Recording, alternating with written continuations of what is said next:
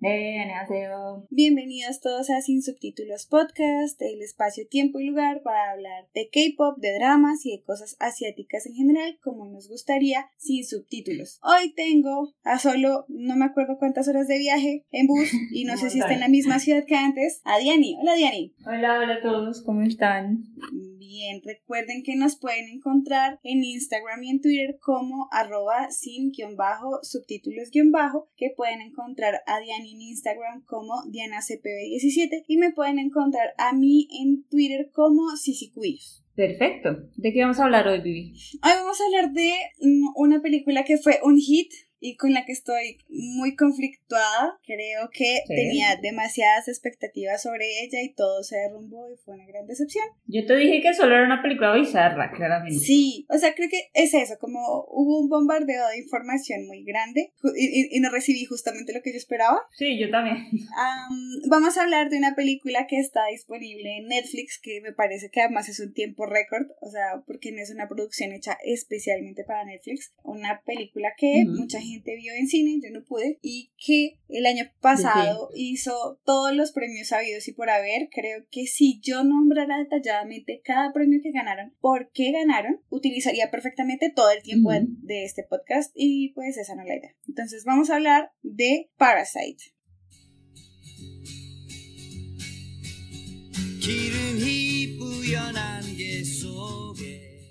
Ok, perfecto. Bien, vamos a hablar entonces de esta muy peculiar película del 2019. Creo que tenemos varias cosas que decir, más allá del hecho de que no es lo que yo esperaba. Entonces, en coreano la película se llama Kisenchung y pues significa parásitos. La película se estrenó el 30 de mayo del 2019. Dentro de los géneros está drama, familiar, suspense y psicológico y dura solo 132 minutos. Son solo 132 minutos de pura atención. La distribuidora es CJ Entertainment, que es la misma que distribuyó Oh to My Father.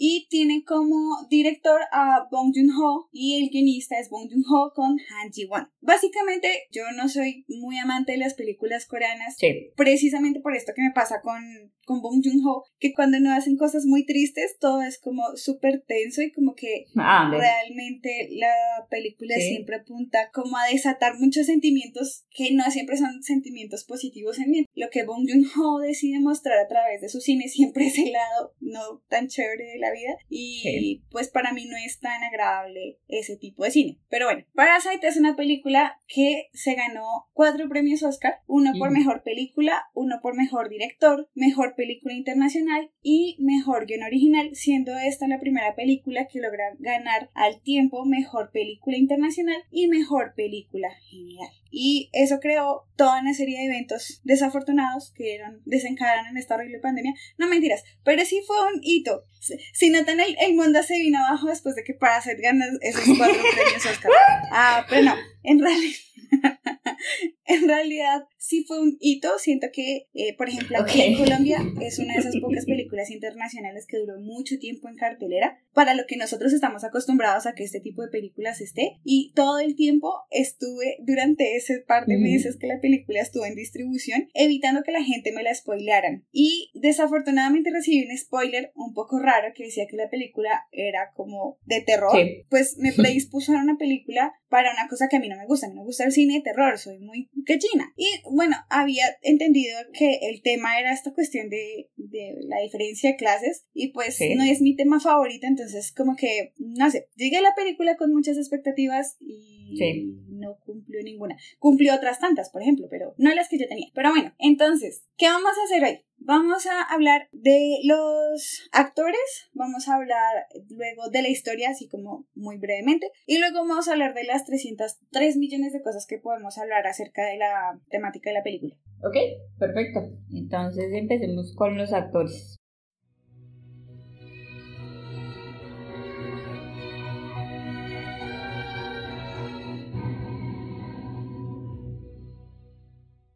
Bien, este es un reparto que me gusta hablar porque está súper corto. Gracias a Dios, los personajes principales son como dos grupos y los extras. Entonces eso está súper fácil. Ya no, no estamos hablando de Prison Playbook. Ok, eh, entonces nuestro protagonista ya ha estado en varias películas de Bong Joon-ho, estuvo en The Host, que es una película que creo que nos vimos juntas también, que no me gustó para nada, que estuvo también en esta película que lanzó en realidad a Bong Joon-ho al estrellato, por así decirlo, que es historia de un asesino, y él quería tenerlo en esta película sí o sí. Y pues, como son buenos amigos, entonces dijeron, sí, no, una". Sí, es justo eso lo que está contando Diana. Y era muy fácil para Bong Joon-ho poder decirle qué era lo que quería que interpretara durante la película. O sea, como ya han trabajado antes, dirigirlo es un poco más fácil en ese asunto y tanto el director como el actor pueden leer las intenciones del otro de una manera un poco más sincronizada. Y se nota, la actuación del man es súper buena.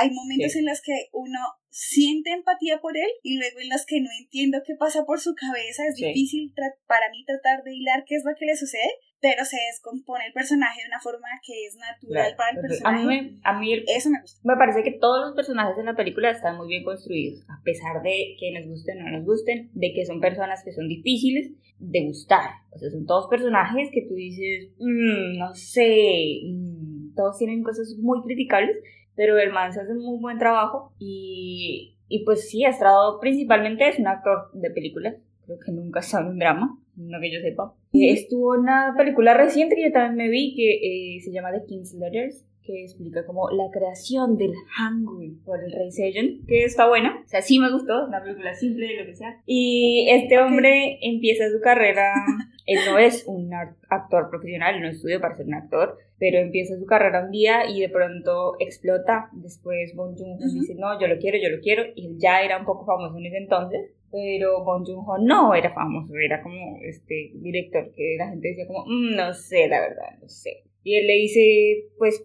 por favor, sí. Y entonces hacen esta película que es Ujú. Sympathy for Mr. Ve- Vengeance o Simpatía por Mr. Venganza. Desde ahí empiezan a trabajar juntos y pues en la película es el padre, el protagonista de la película, en mi opinión, no sé si es el protagonista, pero según el director es el protagonista y, y ya. Como esposa de Kitek tenemos a Chung Sok, que es interpretada por Jang Hye-jin. Si bien actuó en varias películas a lo largo desde el 90 Ujú. hacia estos tiempos, en los dramas no apareció porque su primer drama fue When the Chameleon Blossoms. ¿Ah, en serio? Sí, su participación en dramas es muy reciente, así que siempre fue una actriz de, de, ¿qué? de películas. Y este es el personaje que a veces más me conflictúa, no por su personaje en sí mismo, Sí. sino porque, no sé, tengo otra percepción de cómo deben ser las madres y como ya saben, soy una persona sumamente prejuiciosa Ne. y me molesta un poco, pero también entiendo cuando hace las cosas que hace durante la película para salvar a su familia. Como Sí. dice Diana, son personajes difíciles de querer, o sea, no es como que un día yo diga que Sí. mi eh, role model, como que mi modelo a seguir va a ser uno de estos personajes porque no es así, de hecho, todo lo contrario, no quiero ser como ninguno de ellos, pero en cierto sentido, evidentemente son humanos y en eso podemos empatizar. Son humanos y que pueden cometer errores. Luego está una persona que a mí me gusta mucho. Sí. Amo con todo mi corazón a este actor, Choi Woo-shik. Choi Woo-shik hace el hijo de esta familia, que es Kiwoo. Y Choi Woo-shik es un hombre coreano, nació en Corea, pero luego se eh, mudó a Estados Unidos Ujú. allá en Estados Unidos empezó a estudiar la universidad y luego se presentó a las audiciones de JYP, pasó para ser actor y nosotros lo hemos visto en algunos dramas, pero sobre todo las fans de K-pop lo pueden recordar por los videos de Congratulations y Yeposo de Day6, donde él es el protagonista, entonces por eso lo amo, cada vez que veo el video siempre lo... Además porque es un hombre muy tiernito, o sea, es un hombre Lo es. es muy tiernito, entonces uno hace, ah, hasta que hace las cosas que hace en la película. Sí, es- eh, para mí este papel fue muy extraño, o sea, porque salía completamente de mi idea que tenía de él. Yo lo conocí por un drama que me vi varias veces en realidad, que es un drama que nadie conoce, que se llama Ah, sí. Hocus o El amor del tonto, que es trata sobre una historia de una mujer, una chica que queda embarazada y es como madre soltera. Y él es el tonto que está enamorado de ella desde siempre. Y es un papel muy tierno, el drama es muy bueno, tiene un montón de cosas que se pueden criticar y discutir. Y pues ya. Ok, Entonces después tenemos a la hija de nuestra familia, que es Ki-jong, y está interpretada por Park So-dam, que Tiene Ajá. en realidad dos o tres dramas. Ella inició su carrera como Ujú. actriz de películas independientes y como actriz de teatro, que nunca se me pasó por la cabeza cuando la vi en los dramas. O sea, no me lo imaginé así, pero wow. Eh, creo que el papel más importante que ha hecho es de Cinderella, Cinderella and the Four Knights, o La Cenicienta de los Cuatro Caballeros, como ustedes le quieran decir. Y el Ajá. otro sería para Beautiful Mind. Que son los dos dramas que yo he visto de ella. Pero bueno, Ok. ella nos interpreta aquí a la hija de la familia y ya.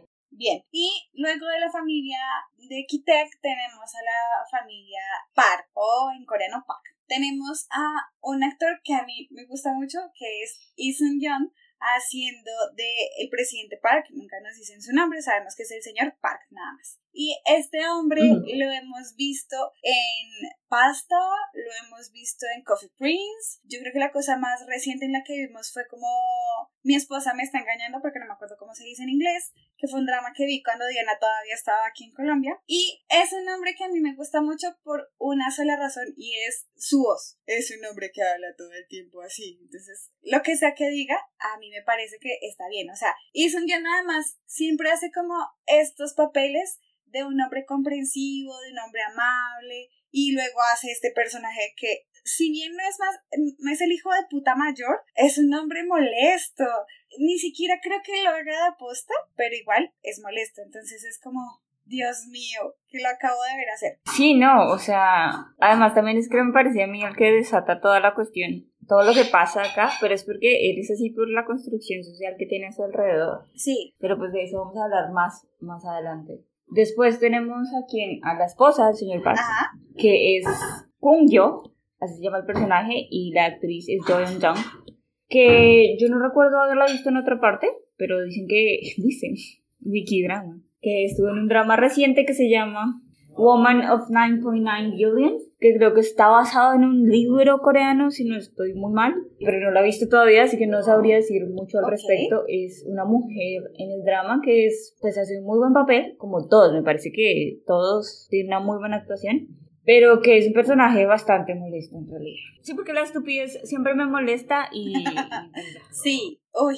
Nuevamente, este es un podcast muy personal. Y como las cosas que ella hace respecto a sus hijos me parecen impresionantes. Yo soy como, wow, ¿en serio tenías que llegar a, a este extremo? No sé. Luego tenemos a la hija de la familia, a la hija mayor, que es Da Hye, que es interpretada por Jung Jisoo. Y pues, no sé, es una actriz que tiene 21 años, se ve mucho más pequeña, pero en realidad solamente he visto un drama de ella que es mm, W y ya, realmente tiene dramas Sí. desde el 2012, paró en el 2016, hizo nuevamente un drama en el 2020 y tiene un par de películas, pero no he visto casi nada de su producción. Su personaje me incomoda mucho porque todo el tiempo está intrigando acerca de lo que está haciendo su hermano, por un lado, entonces es como esta rivalidad que hay entre los hermanos Sí, pero a mí me parece natural. Sí, no, no, es una cuestión absolutamente na- natural y están ambos en unas edades insoportables en los que ellos no se entienden a sí mismos y no entienden al otro. Entonces, es complicado. Y su papel, pues, está bien ejecutado, pero pues, más allá de ciertas cosas, no, no siento que nos aporte a la historia más allá del hecho de que se besa con Kevin Sen. Sí, no, a en realidad me parece un personaje que, o sea, además de como darle el peso al personaje de, pues, del profesor Kevin, es un poco como X. Después tenemos a el niño, el hijo menor de la familia Park, que se llama en el- la película Park Dason. Y en la vida real se llama Jung Hyun Jun, es un niño que tiene 8 años, debutó en el 2017 con un drama que se llama You Are Too Much, que ni idea. Y, y acabo de descubrir que lo vi en The King Eternal Monarch, el último drama que hizo eliminó. Su papel además es como chistoso porque él es el, o sea, si bien el presidente Park es el que desata las cosas con sus acciones, el mundo gira un poco alrededor de él, ¿no? Y de la hermana, de Dajie, como todo se elabora a través de las necesidades que ellos tienen y pues si no fuera porque necesitaron un profesor de inglés y porque le metieron una profesora de artes a esta situación, no, tendríamos ese desenlace. Y por último, y solamente porque, ¿por qué no? Hay que nombrar a un hombre que mucha gente ¿Park me ha dicho, Seo-joon? sí, claro que sí. Mucha gente me ha dicho que no les parece guapo y yo guapo y yo estoy de acuerdo. Park Ujú. Seo-joon no es el hombre más guapo del mundo, pero es un muy buen actor. Y Park Seo-joon aparece en esta película solo por un motivo, porque es el mejor amigo de Choi Woo-sik. Fin. Ah, ¿en serio? Eh, sí, son mejores amigos, entonces por eso están ahí. Y ya. Entonces, luego de lo que sea que suene aquí, vamos a hablar de lo que nos pareció la película y luego vamos a hacer un super mega corto resumen de lo que trata la película y vamos a hablar entonces de qué tanto tenemos para decir acerca de Parasite.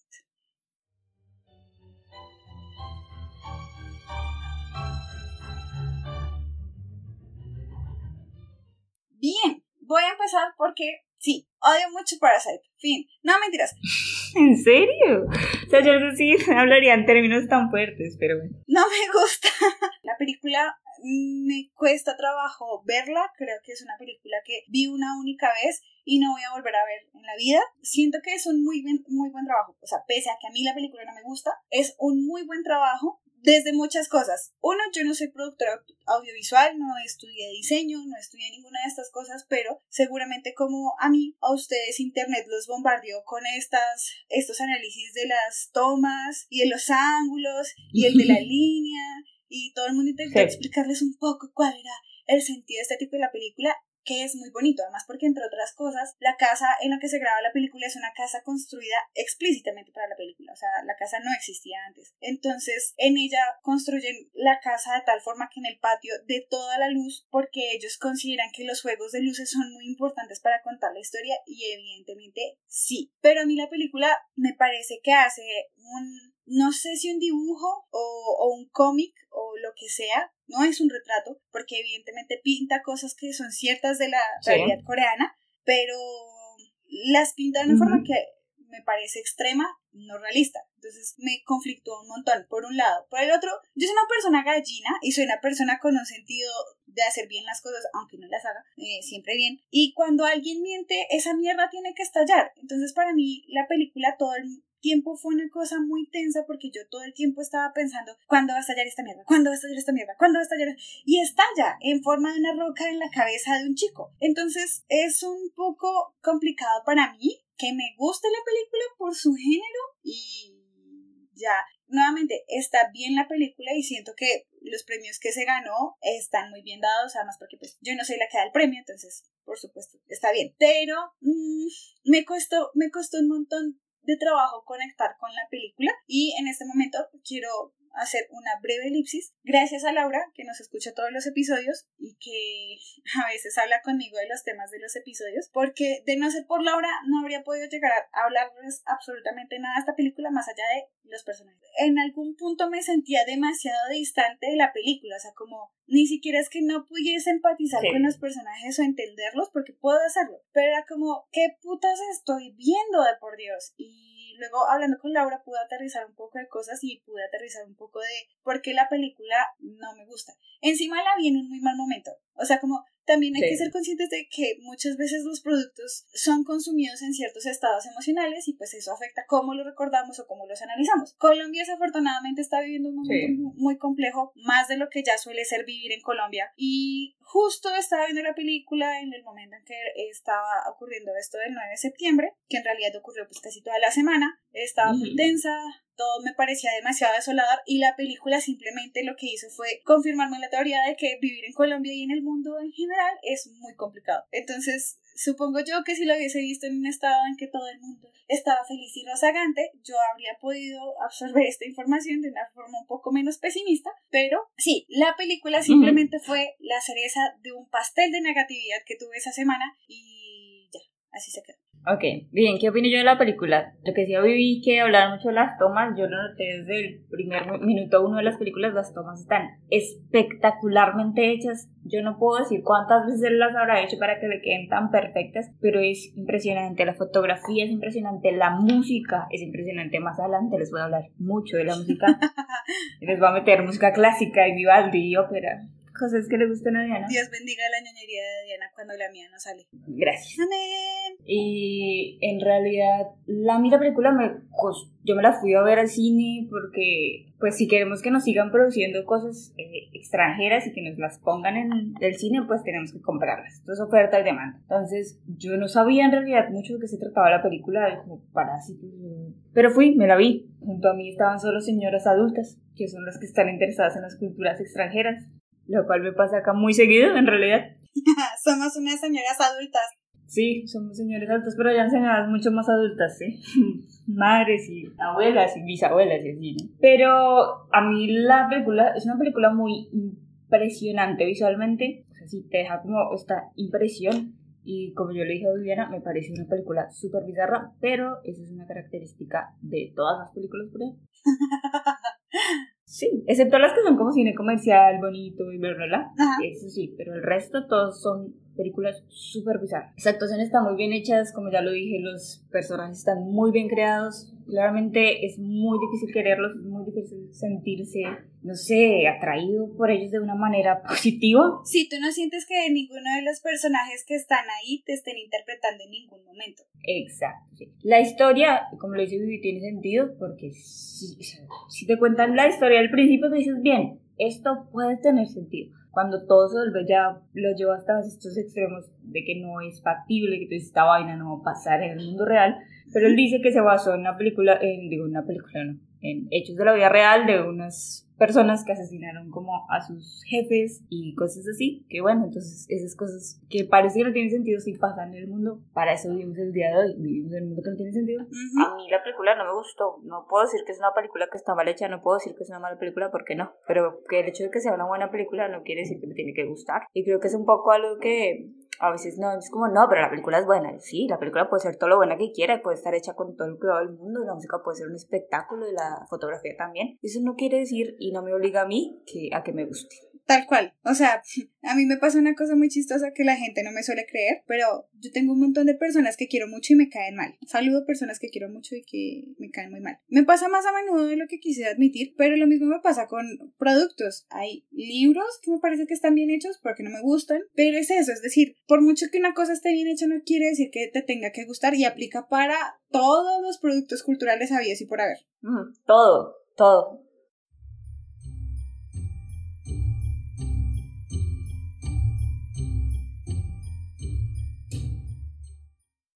Bien, después de esto entonces vamos a hacer el resumen. Creo que es muy breve en, realidad. La historia es, si uno lo mira, simple. Lo que hace particular a la historia es las decisiones individuales que cada uno de estos sujetos toma. Y entonces, bien, la historia narra el encuentro entre la familia de Kitek y la familia Park. Entonces llega este hombre, Min Hyuk, interpretado por Park Seo-joon, es amigo de Kyu, el hijo de Kitek, y parece ser un chico juicioso que va a una universidad bien, está muy bien vestido y esta familia está en una casa, en un sótano tratando de encontrar internet y no encuentran señal porque pues dependen de eh, señales abiertas de wifi. Entonces llega Minhyuk con una roca que el abuelo colecciona, que se supone que son obras de arte, y le da esta roca porque significa como atracción, como esta roca atrae el dinero, es un simbolismo de la economía pudiente. Y se los da y la mamá le dice como,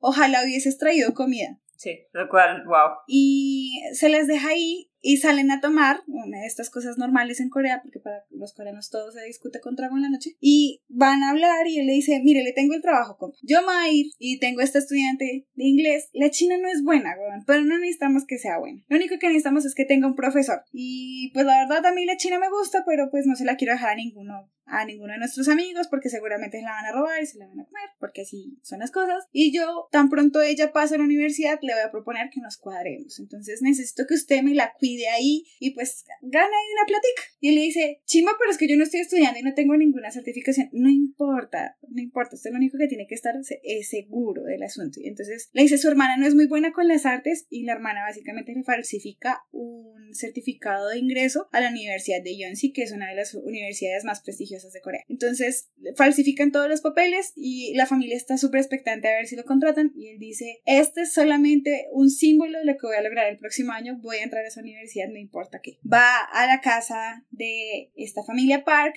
recomendado por Minhyuk. La mamá de esta familia es una mujer sumamente particular, es una mujer que básicamente se dedica a ser la ama de casa de ese hogar y tiene junto a ella a una ama de casa que se llama Moonwang. Y básicamente regenta esta casa que fue construida por un arquitecto muy famoso que se llamaba Namgun. Y mm, le dice como quiero que le des la primera clase pero la quiero observar yo para ver cómo vas a hacer. Lo más importante es que te recomiendo Mingyo que entonces ojalá te vaya bien y se sienta a dar la clase a la china y no le enseña un culo de inglés. Lo único es que se saca un Ah. discurso mo- motivacional como tienes que hacer el examen sé uno con el examen vuélvete el examen y lo vas a pasar y medio le toca la mano y pum pasa le parece a la mamá espectacular. Luego se da cuenta Kibu que en la casa hay un niño y le pregunta que cómo es el niño. La mamá confiesa que el niño es un desastre. Básicamente los, el niño hace con los adultos lo que se le da la gana y entonces él le dice como, ella le dice como, no, mira, es que además él es artista y le muestra una pintura que el, que el niño hace y entonces Kibu le dice como, oh, es un chimpancé y le- ella le dice, no, es un autorretrato. Un autorretrato. Es un autorretrato, bella parte. Y luego entonces él le dice, yo tengo una conocida que estudió con mi primo artes y también estudió psicología y está enfocada en los niños y podría ser una buena maestra, está muy ocupada, pero yo le puedo pasar el número. Y desde ahí se empieza a tejer una historia en que la familia va, eh, la familia de, de Q está pensando en cómo cómo acceder a la familia Park y ser unos parásitos de ellos. O sea, aquí descubrimos que en realidad el título es un poquito bastante obvio. Entonces, Ye- eh, la hermana, Guillon, se hace llamar ahora Jessica y por eso vemos esta canción súper famosa de Jessica Illinois y entra como profesora.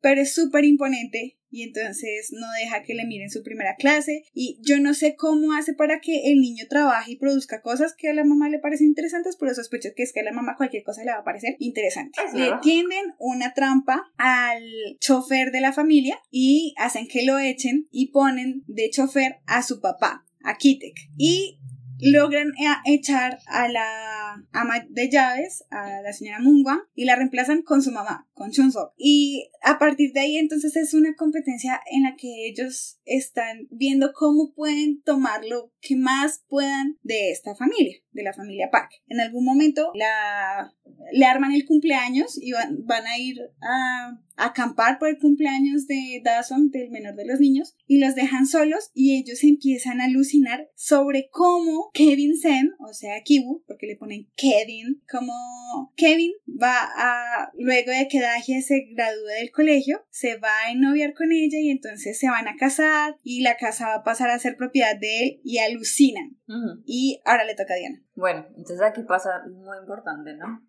Ellos se quedan solos y todos dicen como, no, pues esta casa es como mía. Y llegan y cual Pedro por su casa, se bañan, toman, se toman todo el trago, se comen todos los snacks, todo. Y hacen de la casa un cagadero literal. Ajá, Y de pronto llega la señora que era la, Mungwan. pues la ama de llaves antes. Y no, que si por favor me abre, no sé qué, que deje una cosa en la cocina o en, en el sótano. Y la señora como, no sé, le abre, no sé qué, los otros se esconden por allá, entra- tratan de limpiar un poco. La dejan entrar, bajan, pero ella se demora mucho. Entonces ella baja a mirar a ver qué es lo que está pasando. Y está tratando de abrir como una, qué sé yo, una puerta secreta, un pasadizo secreto, Ajá. lo que sea y no puede porque hay algo que está trabado bajo del mueble. Y entonces la ayuda lo abre entre las dos y ella es baja ella baja detrás de la otra como qué mierda qué es esto y ella empieza a mirar este lugar y dice como uy yo creo que es su mente no dice como parce yo como que podría vivir acá Sí, también, también sentí lo mismo, que es como análisis de esto está mejor que mi posilga. sí es como pues ¿por qué no? y se encuentran que ahí durante todos los años que esta señora fue la ama de la casa vivía su esposo, que está huyendo de los matones o alguna cosa así, de los cobradores, de los... algo está huyendo. Se arma una pelea, ella le dice, por favor, no, deje que se quede, no sé qué más. Y entonces toda la familia está escuchando en las escaleras y se caen. Entonces las, los graban y dicen, no, pues usted todo lo deja quedar, o pues yo le mando esto a la señora y los hago echar a todos. Ajá. Empiezan como una pelea, un forcejeo, suben al otra vez a la casa y como que los controlan, no sé qué más, y los humillan, bueno, eso es todo un, un intercambio. Hasta que pues logran como quitarle el teléfono a una y los tiran a los dos por allá en el sótano nuevo, los amarran y ujú. se quedan allá en el sótano. Los llama entonces la señora dueña de la casa y les dice, ya vamos para allá, estamos llegando en 10 minutos, prepáreme un chapaguri, ¿sí? Y todos están escondidos debajo de la mesa de centro de la sala, que es una mesa gigante. Y ahí descubrimos una cosa que es que las luces de la escalera cada vez que el señor dueño de la casa subía se encendían una a una. Ujú. Entonces creían que la luz era así, que estaba diseñada, que quizás, qué sé yo, un fantasma. Se les ocurría cualquier cosa. En realidad era que el esposo de la señora se sentía muy agradecido con el señor Park. Cada vez que él subía, pues él quería alumbrarle el camino. Y le mandaba como mensajes con clave morse. Y bajan estos dos porque el niño dice quiero acampar en el jardín, sí. Y los papás dicen, pues bueno, lo miramos desde acá, desde la sala. Se quedan ahí los dos, se hacen la vuelta. Sí, qué escena tan incómoda. en una escena extremadamente incómoda. Es muy impresionante cómo logran que una escena así sea incómoda. Es guau. A mí me pareció muy, muy impresionante, pero es muy, muy incómoda. No sé por qué, pero hay algo en esa escena que es realmente perturbado. Pues porque uno sabe que uno no debería estar, o sea, como si uno se mete en la historia, uno sabe que uno no debería estar viéndola, pero además sabe que otras personas están viendo eso y que ellos en realidad no deberían estar viendo eso. Todo es demasiado incómodo en esa escena. Al final esta gente se duerme, ellos logran escaparse. Está lloviendo muchísimo. No sé si vieron quizás las noticias de poco de que se inundaba Corea. Pues esto pasa en realidad real. Y pues ellos van allá donde está su casa, el semisótano, y pues está todo inundado, todo lleno de agua residual. De ya agua no queda nada. Y el hijo, el hijo Kevin se encuentra otra vez esta piedra de erudito que se llama. Ajá. Y dice, esta piedra me habla, esta piedra me persigue, esta piedra es la clave.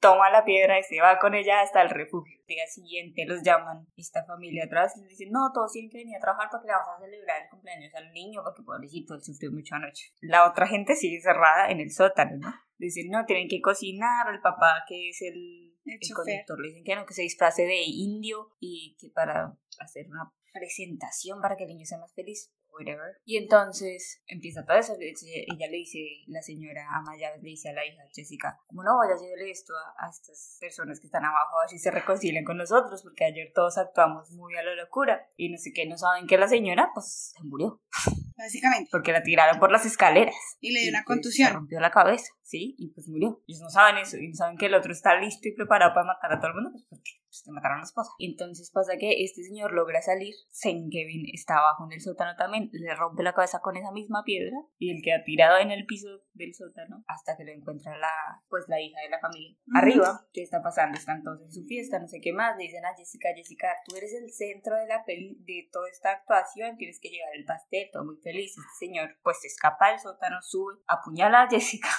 Enfrente de todo el mundo. Ella enfrente de todo el mundo. Al niño le da una convulsión y todos como, no, no, no. Y por favor, súbase al carro. Le dicen al, al conductor como súbase al carro y pues llega el niño al hospital y él como, pues está, está sangrando. O sea, ¿qué? Aunque no sea la hija, pues está sangrando. Llevémoslos a todos al hospital, ¿no?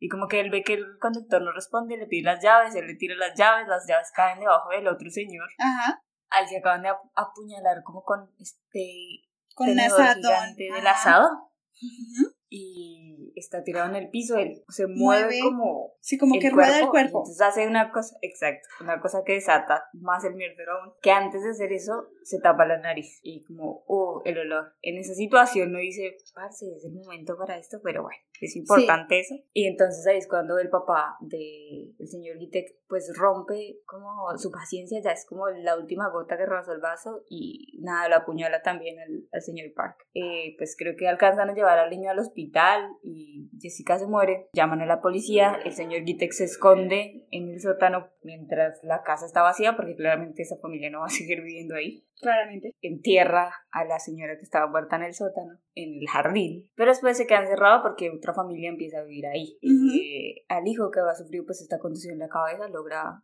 pues sobrevivir y sigue viviendo con su mamá en el semisótano. Pero entonces él sigue yendo como a la casa esperando que el papá le mande, qué sé yo, un- una señal del cielo, alguna pendejada y entonces Sí. ve que a través de la luz él está mandando un mensaje por, con clave morse. El padre le cuenta toda la historia y él se imagina entonces que puede algún día comprar esa casa y en la última escena nos muestran que no, pues que no logra comprar esa casa, que sigue siendo pobre y que pues no sé qué le pasa al papá porque pues él sigue viviendo en el sótano. Asumo yo que quizás se puede escapar o algo, ¿no? Pero pues no sé, quizás es más trágico si no lo hace. Y esta es toda nuestra historia.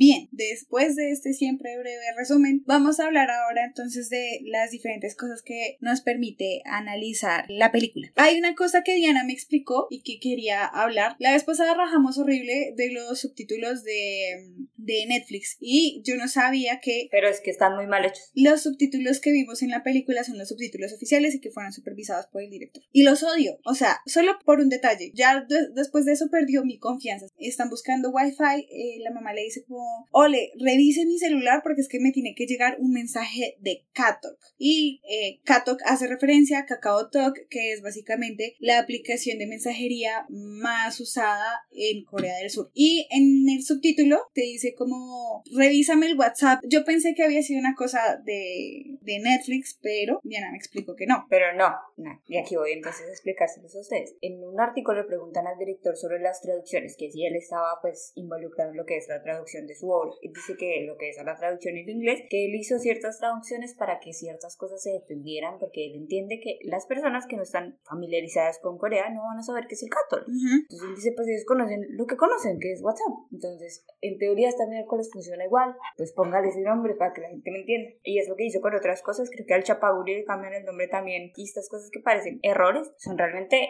cosas que están originalmente en la traducción al inglés que fueron supervisadas por Pong Jong-hoo. Y esto me, me lleva a hablar de, bueno, yo usualmente también comparto la opinión de Diana de que putas con los subtítulos en Netflix, sé que la hace gente particular y usualmente no me agrada, pero eso también me pone en el papel de qué haría yo si yo fuera a subtitular las cosas. Yo no soy una persona bilingüe en, en ningún sentido, no hablo 100% inglés, no hablo 100% coreano, no hablo 100% chino, hablo un poquito de todo. La única cosa que yo sé hablar bien y no lo hago es el español. Pero eso me lleva a pensar que en realidad los doblajes y las traducciones siempre van a implicar un problema porque siempre van a ganar algo y a perder algo.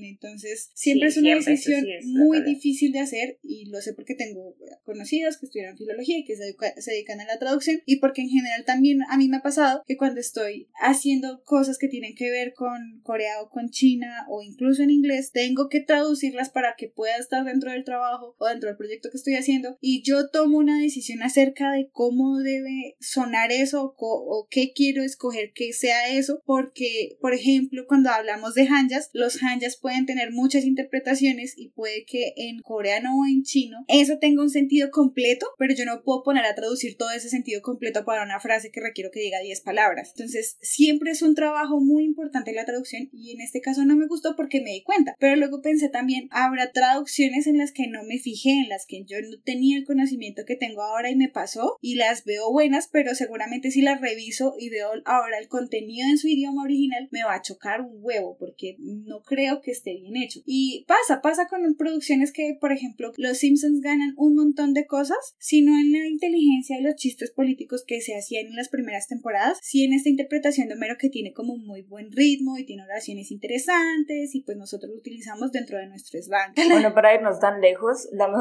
traducción del español de una película es la traducción o el doblaje que hacen para Shrek. Shrek en inglés es aburrido, ¿sí? También. Shrek en español, el español mexicano. Un poema, sí, porque hay chimichangas.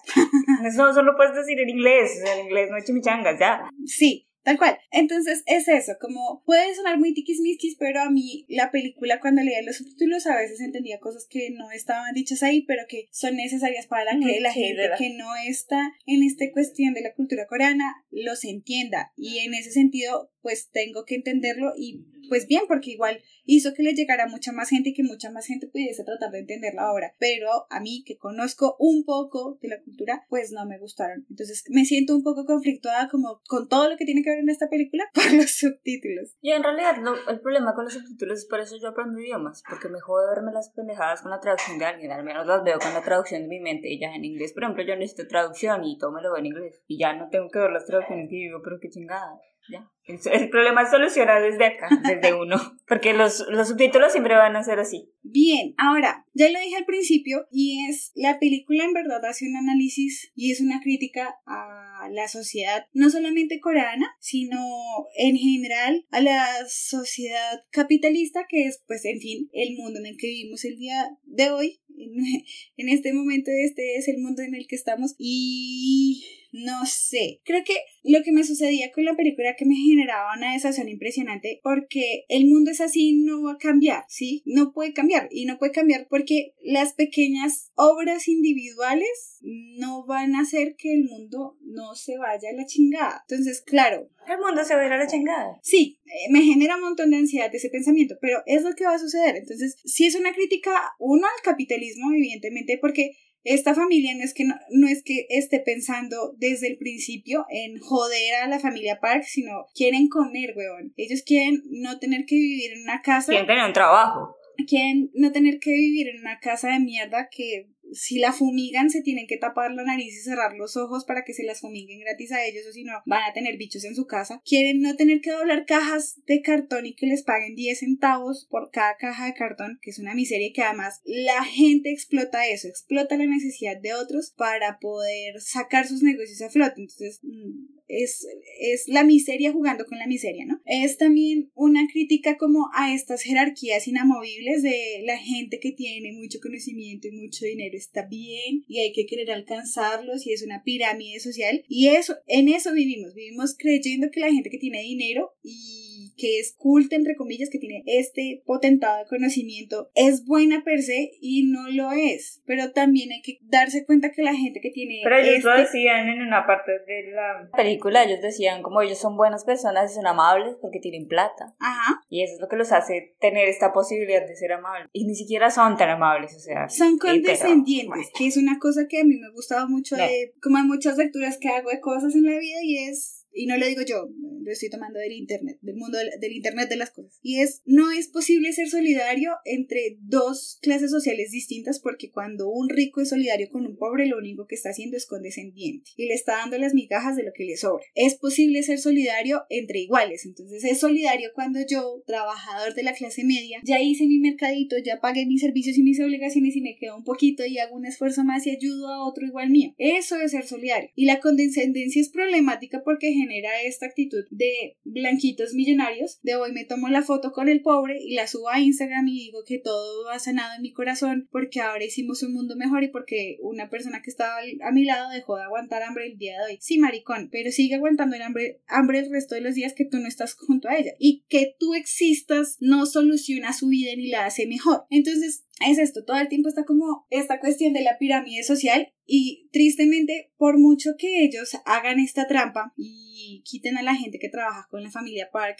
claro, viven mejor, cada uno es capaz de pagar sus propias cosas, pero carecen de un, de un hábitus, de este corpus de actitudes y conocimientos que se requieren para estar ahí arriba. Y es como esta gente que es millonaria sabe cómo, sabe que comer trufas es rico y sabe que comer esta cosa horrible que ponen los esturiones, que sabe horrible, pero que es... ¿Caviar? Gracias. Es esta cosa de comer caviar y comer carne semicruda, todas esas cosas se adquieren a través de la experiencia del consumo y del dinero. Y uno no lo va a aprender de un día para otro. Es una cosa que va a tomar cierto tiempo y ciertas generaciones para que ya nos parezca natural a, todos estos nuevos ricos comer eso. Entonces, ellos por mucho que se inserten dentro de, de esta nueva posición en la, en la pirámide social, les falta y no van a poder hacer nada. Y encima la sociedad igual los va a seguir pisoteando. Cuando él dice, cuando Kibu dice que él va a ir a rescatar a su papá y va a entrar a la universidad y va a ser millonario, está delirando. Y está delirando muy fuerte porque no ha podido entrar a la universidad. Y si no entras a una buena universidad en Corea, no vas a tener un buen trabajo. A menos que tu papá sea súper millonario y te dé el puesto. Y ni siquiera así. O sea, como pasar por una universidad es básicamente una parte indispensable de el ser en Corea. Entonces es como, amigo, estás alucinando muy duro. No vas a poder. Y es eso, al final todos es- están en la misma, con sus pérdidas y sus ganancias, están en la misma posición. Nada cambió después de esto. Y es eso. Lo que decía al principio, como las pequeñas acciones no van a lograr cambiar un sistema. Entonces, yo me conflictúo mucho por esto de querer utilizar cosas que son reutilizables y no gastar en plástico y reciclar, pero siendo honesta, mis actitudes individuales no van a evitar que el mundo siga desperdiciando plástico y que sigamos consumiendo un montón de cosas que no deberíamos consumir. ¿Quiénes son las personas que pueden cambiar esto? Los que están arriba. ¿Y quieren cambiarlo? No. Y nos meten este chip de Ujú. que individualmente debes hacer todo lo que puedas para que el mundo no se vaya a la verga. Se vaya a la verga. Nos esforcemos o no. Entonces, Eso creo que me genera la película por esta cuestión una desazón enorme que si no hubiese sido por Laura no hubiese podido desbaratar. A este respecto que tengo que decir yo una cosa que me parece muy importante de la cultura coreana que es la importancia de las conexiones sociales. Ajá. En Colombia o, no- o en Argentina no se puede presentar a sí mismo a cualquier persona. Tú vas a un cóctel, a una clase, lo que sea, y tú te presentas a ti mismo a quien sea que te quieras presentar. En Corea eso no se hace. Eso es de mala educación, eso está completamente mal visto. Y tú para poder presentarte a una persona, digamos que yo quiero conocer a X persona, el señor Park, pero yo no conozco a nadie del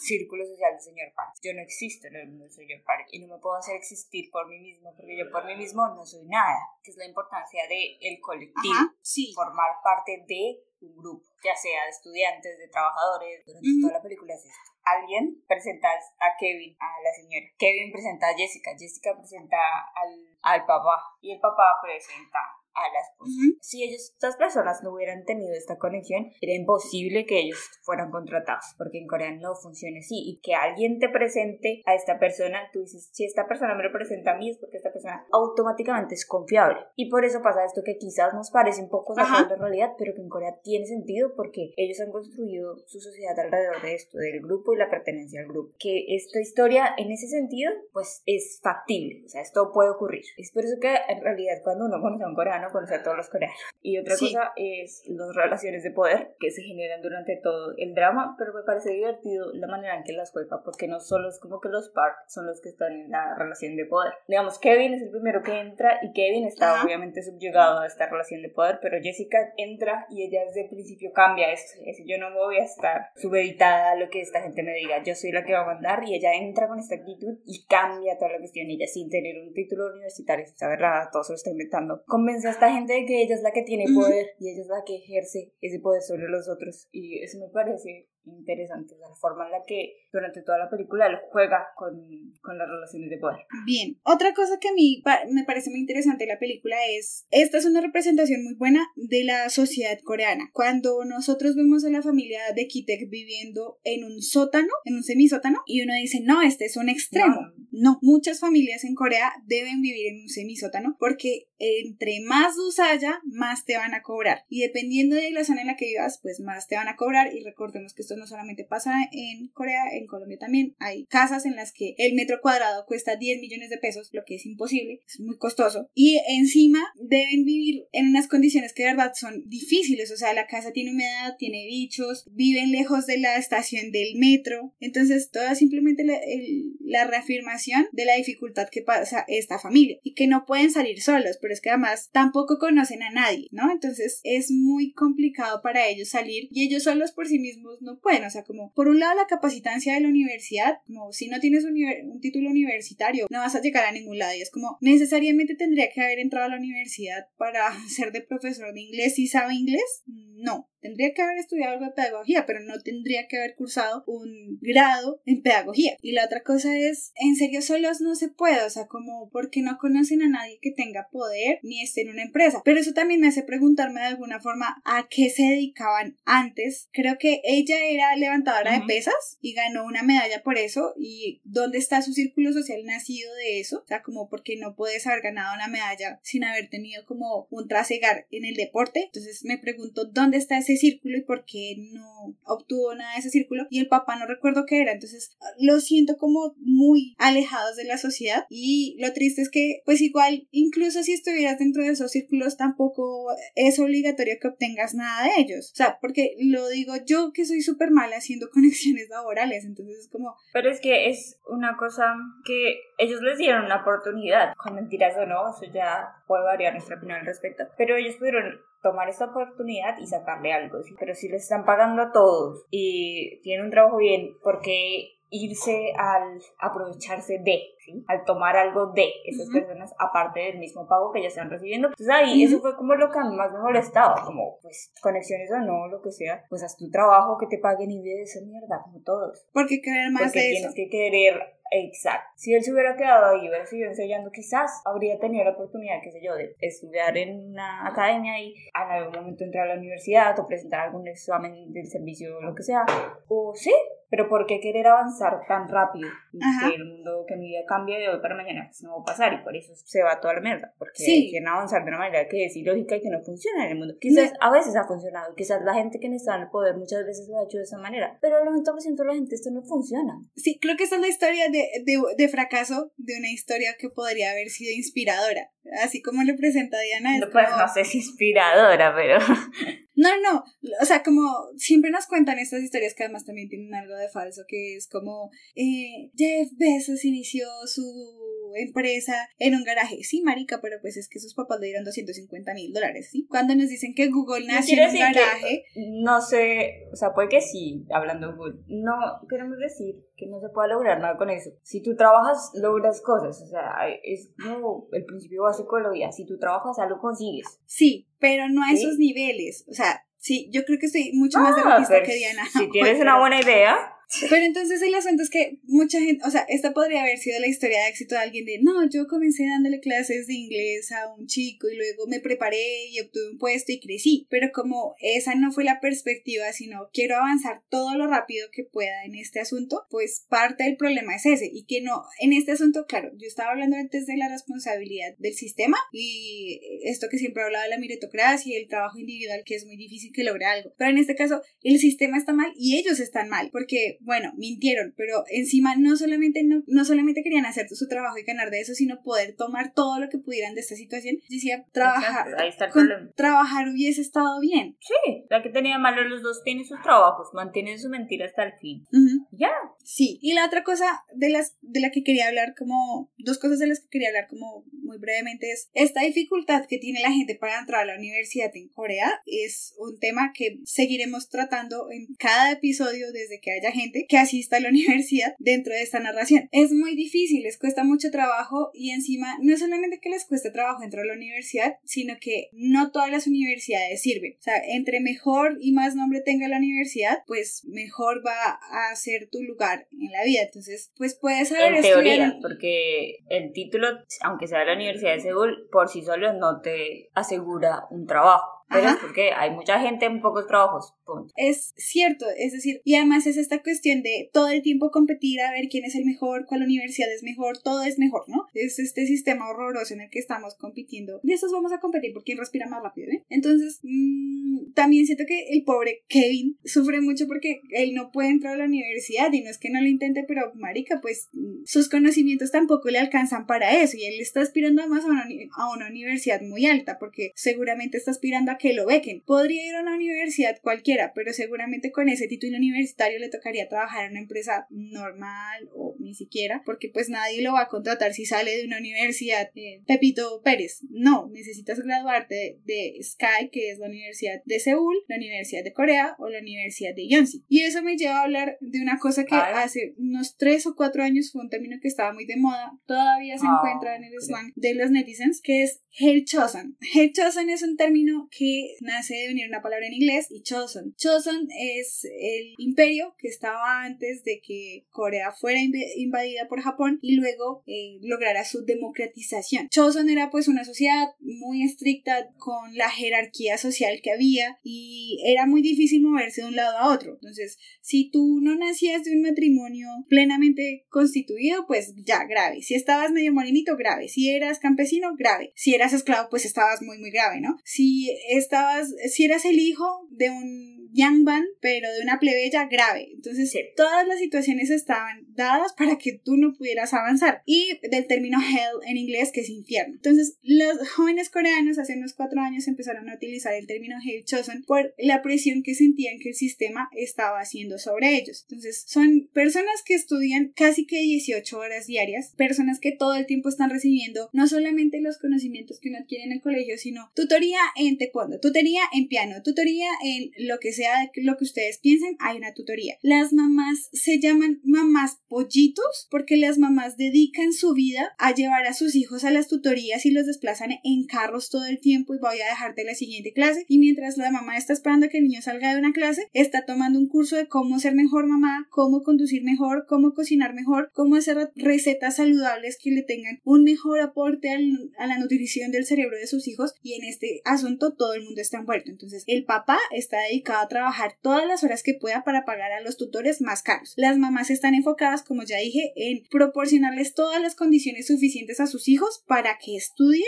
y resulten con los mejores exámenes y los mejores puestos habidos y por haber en las escuelas y compiten por encontrar la mejor escuela. Y luego los niños están sometidos a esta presión en la que, eh, sea lo que sea que ellos vayan a hacer, van a fracasar. Porque no es natural que tengas que estudiar 18 horas al día y no es natural que no solamente tengas que tener un hobby, sino que seas el mejor en ese hobby. Entonces, he leído varias crónicas de mamás que se unen desde el jardín, desde el jardín privado, porque también hay jardines públicos, y crean lazos entre otras mamás que tienen muy buenas conexiones y se van formando grupos de mamás que se, que se conocieron a través del jardín, como lo decía Diana, se presentaron unas a otras y van seleccionando entre ellas mismas quiénes son los mejores prospectos porque están casadas con personas con más altos rangos y conocen mejores cosas para unirse entre ellas y que sus hijos vayan al mismo colegio, vayan a la misma preparatoria, vayan a la misma universidad y tengan a los mismos tutores privados para que tengan mejores opciones. Y es aterrador porque entonces la movilidad social, que ya se complica per se por una posición económica, se vuelve ultra complicada por una posición social. Entonces, donde yo no conozca a la persona correcta en una determinada, en un determinado momento de la vida, me jodí. Y eso, la película me recordó mucho a ese Hell Chosen porque, pues, ¿qué hacen dos? O sea, es que de verdad es muy complicado ver qué hacen cuatro personas desempleadas. Marica, pues morirse porque ¿qué más hacemos? Es Hell Chosen y no nos podemos mover de esta situación. Pues es que es la verdad. No sé si tenga algo más que decir, porque yo quiero hablar de la educación, pero quiero hablar de la educación en otro momento, no ahora. Y lo del Hell Chosen es una realidad. y creo que podemos hablar de eh, la escasez de trabajos, de puestos de trabajo para ser adquiridos, aunque el 80%, creo que es más, 90% de la población está alfabetizada, siguen sin tener trabajos. Pero esto no solo está pasando en Corea, esto pasa en el mundo. Hay mucha gente, pocos trabajos. Debería haber menos gente que venga a Thanos y elimine la mitad y todos seríamos felices porque, parce, Thanos tiene razón. Los recursos son limitados, limitemos la gente. Pero bueno. Mm, Bien. Y ahora sí, la película hace un uso muy chistoso del metafórico. Ah, Entonces, sí, cuando me encanta. Kevin Pero está todas la las clase. veces usa una palabra diferente. Porque yo empecé a buscarlas. Y dos veces usa la palabra metafórico para referirse a lo de la piedra. Y es la misma, pero ni siquiera significa metafórico. Pero ya no recuerdo por qué perdí mis notas. Pero la, ya más adelante siguen usando la palabra metafórico y usan otra palabra en coreano. Eh, utilizamos metafórico cuando no entendemos de qué estamos hablando y nos da vergüenza admitir que no sabemos de qué estamos hablando. Entonces, cuando no sabemos interpretarlo, no hemos aprendido, y lo digo en plural porque tengo un problema también enorme con eso y es me cuesta trabajo decir que no sé algo. Y entonces, a mucha gente, cuando no tiene una referencia, cuando no tiene un contexto, cuando no sabe interpretar algo, es muy metafórico. ¿Y a Kevin le pasa? Cuando ve esta pintura que hace Sí. Dazón y dice es un chimpancé, no, es un autorretrato. ¡Wow! Es tan metafórico. No es metafórico, marica. Lo único que podemos decir de eso era que el niño había pintado un rostro antropomórfico y eso ya no era más. Yo no le podría sacar nada de eso, pero qué difícil es asumirlo y entiendo que era muy difícil asumirlo para él en ese momento porque estaba haciendo el papel del profesor inteligente, pero en la realidad se aplica. Entonces, mi gran aporte para este episodio es la historia que no pude verificar, pero que sé que está en alguna parte del Internet de las cosas. Eh, hace unos tres o cuatro años a un periodista le dio por hacer un experimento y fue coger cuatro lienzos y ponérselos a cuatro niños y les dejó pinturas. Los niños cogieron la pintura con los dedos e hicieron cosas sobre esos lienzos. Este hombre llevó los lienzos y debajo de ellas puso autor anónimo y el año en el que se les realizaron y ya. Luego entonces la gente empezó a entrar a la, galería, a la galería donde había más gente exponiendo sus obras y les empezó a preguntar a las personas, venga usted qué, qué le parece esta obra y qué le esta otra y puso a alguien ahí a entrevistar a gente que analizara la obra que él llevó, estas cuatro pinturas. Y entonces la, la chica les preguntaba, no, ¿y qué te sugiere esta obra? Entonces, no, pues para mí es una obra muy importante porque refleja la expresividad del autor. Creo que la técnica es un poco primitiva, está desarrollada de una forma como demasiado intuitiva, pero es una obra que refleja de verdad la confusión interna. Otro llegó y dijo que era como, no, es una obra que refleja al niño interior y estos sentimientos conflictivos que encontramos en esta edad. Otro fue y dijo como, esto es muy infantil, sin querer decir que lo Ujú. había eh, hecho un niño. Pero en todos los casos era cómo interpretaban ellos eso y cómo mm, era muy difícil decir, marica, no entiendo qué dice esta puta obra. ¿Qué me genera eso? Eso puede ser otra cuestión. Pero qué dice, no sé, porque pues nunca he visto algo como esto. Pero es en general de el arte abstracto es así, o sea, nadie puede decir, no, es que esto es esto, es que es el punto del abstracto, lo haya hecho un niño o lo haya hecho Sí. un artista profesional. El punto del abstracto es que no tiene explicación o sentido. Por otro lado está el asunto de las cosas también son subjetivas. Entonces vamos a hablar de subjetivismo y objetivismo. Hay una pretensión en el mundo porque todo sea objetivo y todo sea verdad y todo sea cuantificable y medible. Claro, hay cosas que son cuantificables y medibles, pero incluso en las balanzas alrededor del mundo hay una falta de precisión porque el objeto con el que se medía, que era un kilo, se ha ido depreciando con el tiempo y ha perdido su masa y ya no mide lo mismo que medía hace 100 años. Pero fuera de ese pequeño asunto, es cierto que no hay nada absolutamente objetivo en la vida. Y Yo ya les expliqué que la vida es solo percepción, o sea, la realidad no existe. Tal cual. Quizás la forma más objetiva de ser objetivos es explicando Ah. nuestras subjetividades. Entonces, cuando queremos ser objetivos, la idea, lo ideal sería exponer desde dónde estamos ubicados y cómo hicimos esa obra. No nos hace más objetivos, pero permite a la gente entender en un contexto lo que estamos haciendo. La objetividad total no existe. Por tanto, cuando dos personas se paran a analizar la misma obra, van a encontrar cosas distintas. ¿Por qué? Porque están paradas sobre dos contextos, dos realidades diferentes. Incluso Diana y yo, que tenemos dos contextos que son en términos generales similares, usualmente opinamos cosas muy contrarias a la vida porque tenemos particularidades que nos hacen el individuo que somos. Entonces, el arte en general también tiene esta dificultad de interpretarlo y que a alguien le parezca una gran obra, a otra persona puede no parecérselo. ¿Por qué? Pues porque todos tenemos un concepto y una creación individual bastante diferente. Y habiendo hablado de objetividad, subjetividad y cómo podemos interpretar el arte abstracto, demos de paso a la ñoñería de Diana. Diana. Bueno, creo que yo les voy a dar dos ñoñerías. Una que tiene que ver con la piedra, la piedra que está durante toda la película. Ajá. A Bong Joon-ho le preguntan todo el tiempo cómo y esta piedra qué es. Ujú. Que esto fuera del conocimiento de Asia, China, Japón, Corea. Ujú. No se conoce. Y para nosotros esa piedra es una piedra. Quizás tiene forma o algo por el estilo. Sí. Pero no, no es algo muy, muy grande, muy especial. Les decía, yo no quise explicar qué era la piedra y por eso usé la palabra metafórico, porque no le puedo explicar toda una cultura de milenios a Ujú. la gente en una película de dos horas y esto no era lo importante. Por eso al final lo usa como una especie de arma y de hilo conductor a través de la historia, porque él quería que no tuviera sentido y que la misma esta palabra de lo metafórico pues se incrustara y hiciera que bueno, al final del día esta piedra no tiene sentido y por eso tiene sentido. Ujú. Porque cada uno de nosotros se lo da. dijo. Ujú. Entonces, estos se llaman piedras escolares, scholar rocks, en, en chino gongchi, en coreano susok, que son pues las rocas de los eruditos. ¿Qué quiere decir? Eso era un tipo de arte que empezó en la antigua China, creo que durante la dinastía Han, si no me equivoco, y son rocas que están moldeadas natural o artificialmente. Las que son moldeadas naturalmente, obviamente, son más preciadas y son más caras y son más difíciles de conseguir que las moldeadas artificiales Ok. eh, eran muy preciadas específicamente en este entorno de los eruditos, entonces ustedes se imaginan así como un drama de estos de Históricos. época, este, en su pequeña sillita con su pequeño escritoriecito Ajá. y sus cosas y era importante que ellos tuvieran como esta piedra era una muestra de poder, de inteligencia y como de erudición. Ok.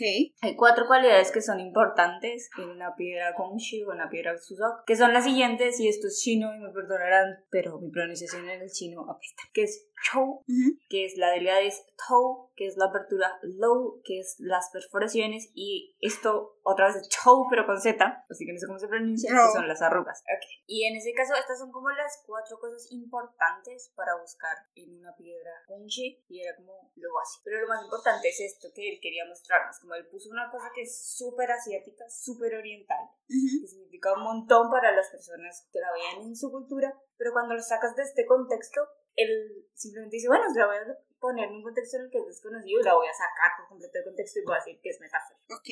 Estas piedras no son metafóricas, solo son piedras bonitas que significan erudición, ya, sí, o sea, ya. Es gente de poder que tiene pendejadas. Y ahora sí, les voy a hablar de la cosa más importante de todas, que es la música de esta obra.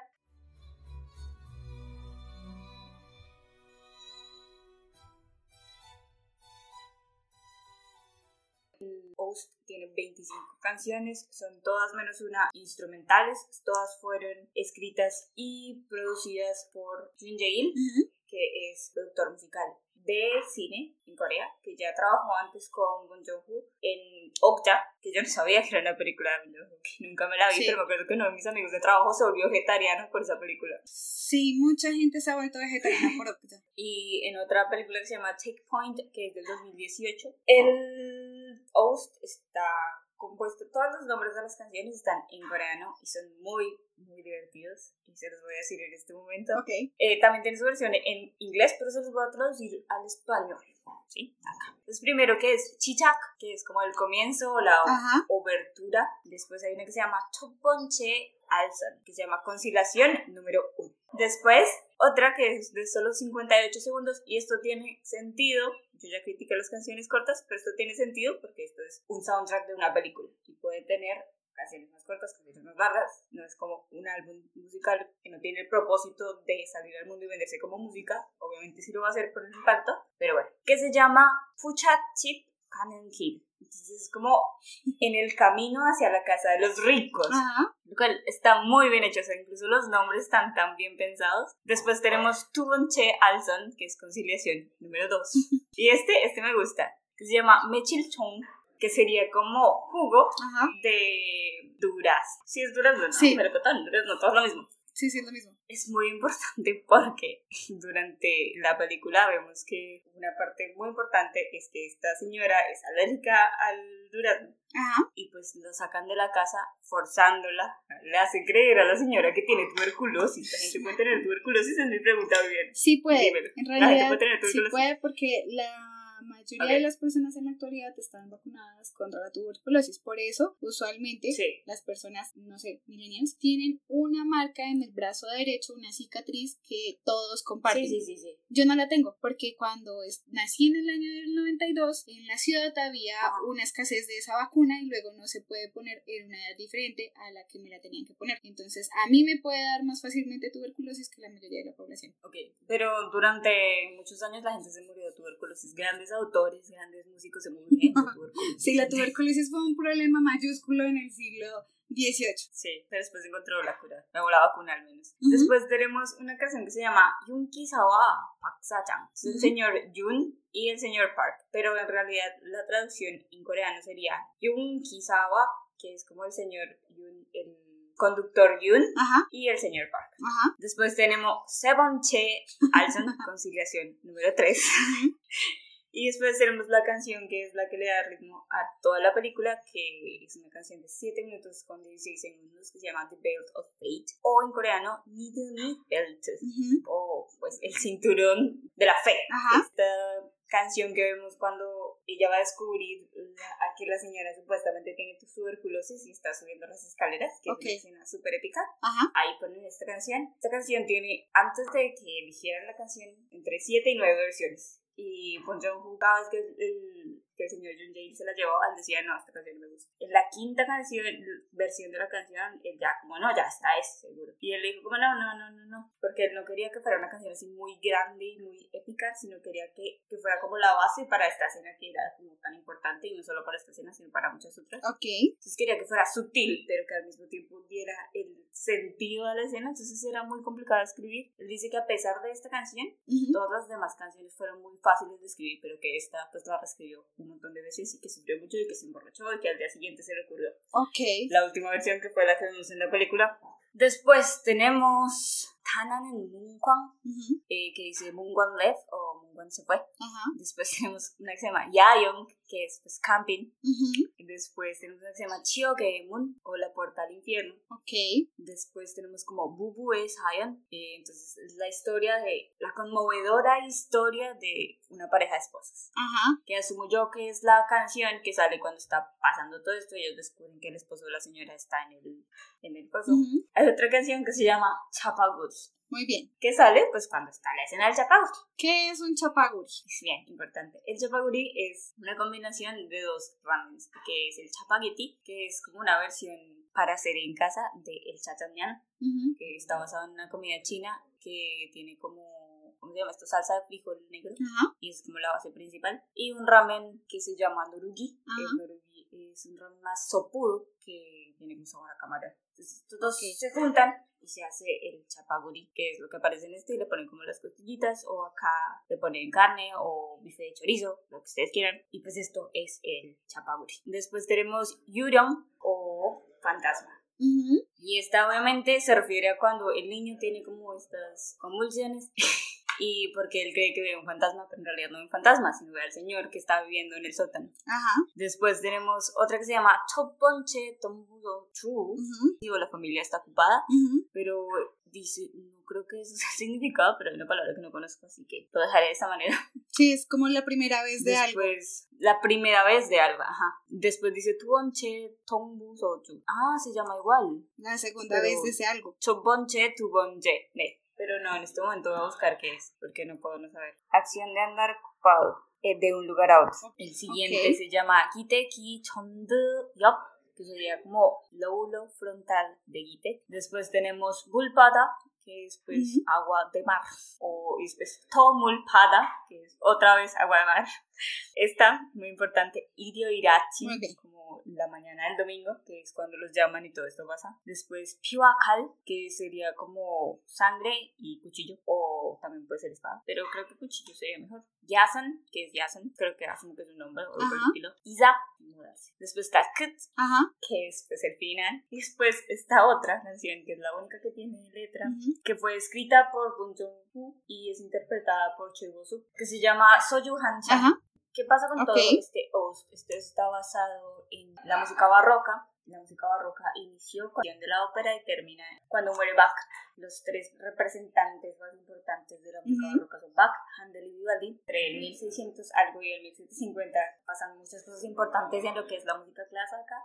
Que se crean tres de los tipos más importantes, que son eh, la sonata, el concierto y pues la ópera per se. Todo este tipo de música se caracteriza por estar hecho principalmente con instrumentos de cuerda frotada, que son el violín, la viola, el cello, el violonchelo, el bajo, el contrabajo, todo esto, y que son la base de lo que son las Ujú. orquestas sinfónicas en el día de. Entonces, por eso, durante todos los, él solo usa Ok. principalmente lo que son los instrumentos de cuerda frotada. Y lo que él quería mostrar a través de esto era Ujú. Que tiene la ópera especial, que las óperas usualmente tienen diferentes estados. Entonces, hay óperas serias y óperas cómicas. Ajá. Incluso las óperas serias tienen su momento cómico. Entonces decía, quiero que sea cómica, pero que al final del día también tenga tensión y bla, bla, bla. Y también ponen una canción, bueno, dos canciones Ujú. de una ópera de Handel que se llama Rodelinda. La primera que se llama, perdonen mi italiano, pero pues no sé Ajá. nada de italiano, Spietati io Bigliurai, que es interpretada por una soprano alemana que se llama Simone Kerenes. Y otra canción también de esta ópera que se llama Mio Caro Belli. Entonces, eh, está muy, muy bien pensada, los nombres, eh, todo.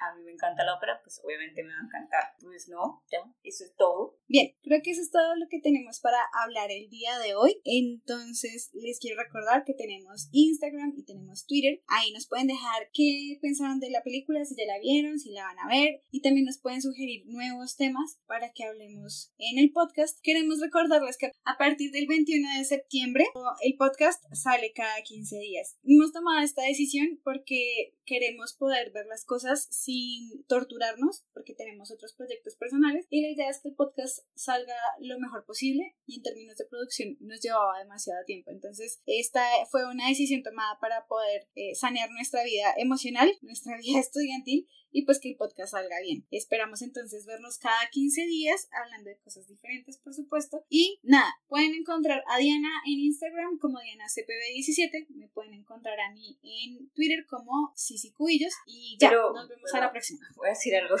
Eh, creo que Sí. Porque elegí yo hablar de esa película es porque esta es una película que rompió no solo récords, pero que es la primera película no habla inglesa que gana el Oscar a Mejor Película. Esto pasa porque la película es una buena película, esto pasa porque en los Oscars ya el comité que elige a la gente está cambiando y se está volviendo más dinámico y todo esto gracias a la globalización, pero también gracias a que la cultura pop coreana se ha vuelto muy, muy grande y ha tenido una influencia muy, muy grande en el mundo de las Ajá. producciones visuales y audiovisuales y lo que sea. Pero esto sin el K-pop no hubiera pasado. E- Esa, la, la realidad es que Sí. esta película por buena que sea, pero esta película tenía competencias muy, muy grandes, también con una crítica social muy fuerte. Una película que quizás a mí me hubiera gustado que ganara porque tiene una temática diferente, o bueno, una temática no tan diferente, pero tratada desde un lado diferente del mundo, que era The Joker, con una interpretación de Joaquin Phoenix, que es un espectáculo y que no me es tan difícil de verla, que me la disfruté y me la he visto varias veces. Tenía otras películas compitiendo, una, esta película,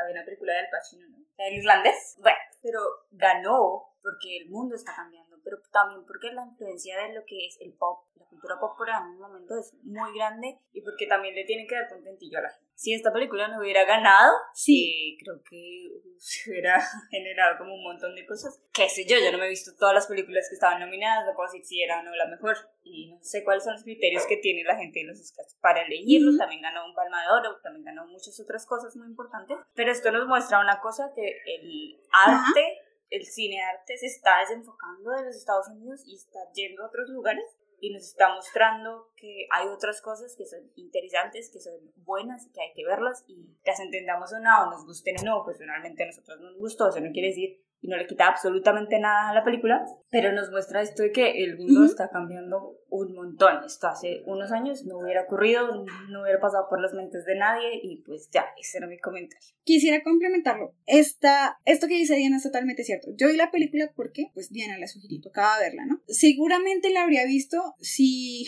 hubiese tenido dinero en el momento en el que salió y no hubiesen ocurrido un montón de sucesos muy particulares en mi vida que me pidieron verla en diciembre. Pero la película que gane el Oscar, no solamente eso, sino la cantidad de gente que la vio, responde al impacto que el pop, que la cultura pop coreana tiene sobre nuestras vidas. Hace cinco años, cuatro años, salió Tren a Busan. Y Tren a Busan duró muy poquito tiempo en salas, pero la gente la fue a ver masivamente y cuando ya no la pudo ver, la subieron a Netflix y la siguieron viendo y se volvió un boom. Pero eso no estaría acompañado y no toda esa gente lo hubiese visto si no hubiese un conocimiento de la música popular coreana, del K-pop. K-pop mueve mucha, mucha, mucha, mucha plata, mueve mucha gente y mueve muchas pasiones. Ahora tienen su propio ministerio, weón. O sea, esta vaina es tan grande que tiene como un ministerio a esa vaina. Además, porque es que la cantidad de plata, o sea, el PIB del K-pop en la, en la economía coreana es demasiado importante. Entonces, claro, como muchas, muchas mujeres, y digo esto porque muy pocos hombres jóvenes escuchan K-pop en comparación a la gran población femenina que lo hace, buscaron verla, eh, me refiero a Trena Busan, cada vez entonces es más notorio que no solamente la gente se está interesando en la música popular, en la ropa que utilizan, sino quieren aprender de la cultura coreana. Y Corea lo entiende muy bien. Corea es muy asertiva en enviar profesores al extranjero a que enseñen coreano, a que enseñen historia coreana,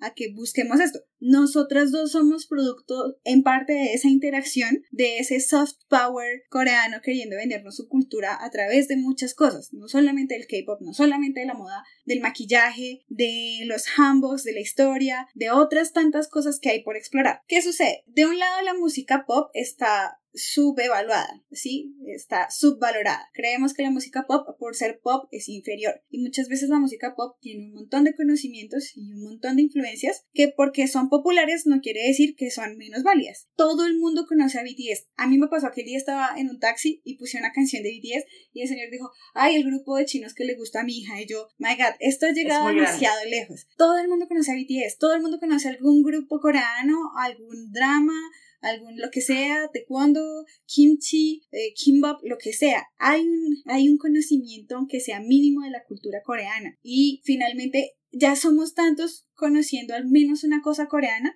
que esta película, justo cuando salió, todo el mundo la vio. ¿Por qué? Porque tiene cosas coreanas. Algo me llama la atención de eso. Y si no, entonces estoy atada a la película por esta cuestión de es que cine arte, hay que ver cosas que nos traen una lectura diferente del mundo. Como, porque mucha gente decía en las críticas que esto es como el mix entre el cine arte y el cine comercial. Porque uno no lo puede consumir solo como cine arte porque dice, no, esta vaina no está de ese lado. Pero tampoco está el comercial porque por eso es difícil de tragársela toda. Tal cual. Como la mitad mitad. Tal cual. Mix. Pero entonces, chapaguri de película. Y aquí en Colombia, la, o sea, eso también depende de quién la está leyendo, ¿no? O sea, para mucha gente que está acostumbrada a leer a ver cine comercial, es, a ver cine arte, perdón, esto puede ser la película más no comercial del mundo, pero es comercial. Pero la demostración de que no es una película tan comercial es que en Bogotá no se emitió en los cines del sur. Uno sabe qué tan comercial es una película porque la emiten en los cines del sur. Aquí se emitió de la 26 para allá. Marica, esa mierda, o sea, la sociedad es tanta porquería. De la 26 para allá, no. Se pasa. Sí, lo sé. Los colombianos somos personas sumamente clasistas y quien no me lo quiere admitir, que me diga por qué en los cines del sur las películas no vienen en inglés y vienen todas subtituladas o dobladas. Porque nosotros somos incapaces, seguramente, para el pensamiento de la gente, de que Dios, sea así. Lo Ok, acabo- ¿qué o sea, que estás diciendo, lo estás descubriendo en este momento. Todo tiene sentido. Cuando yo iba a verme películas con mi familia no había en inglés. Porque claro, yo tenía que ir al lugar más al sur, porque yo vivía más allá del sur, más allá del bien y el mal.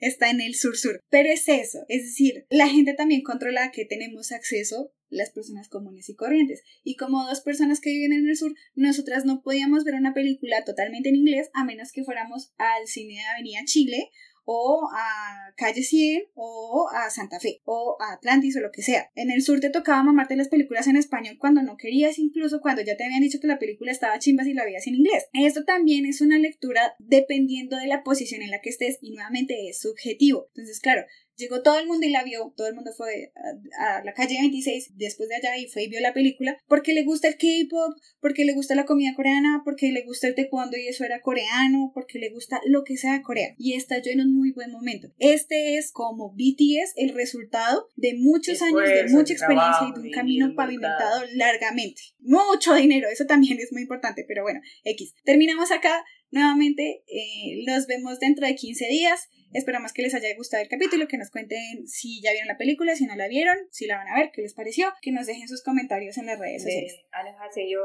deberían probar el chapaguri. Adiós.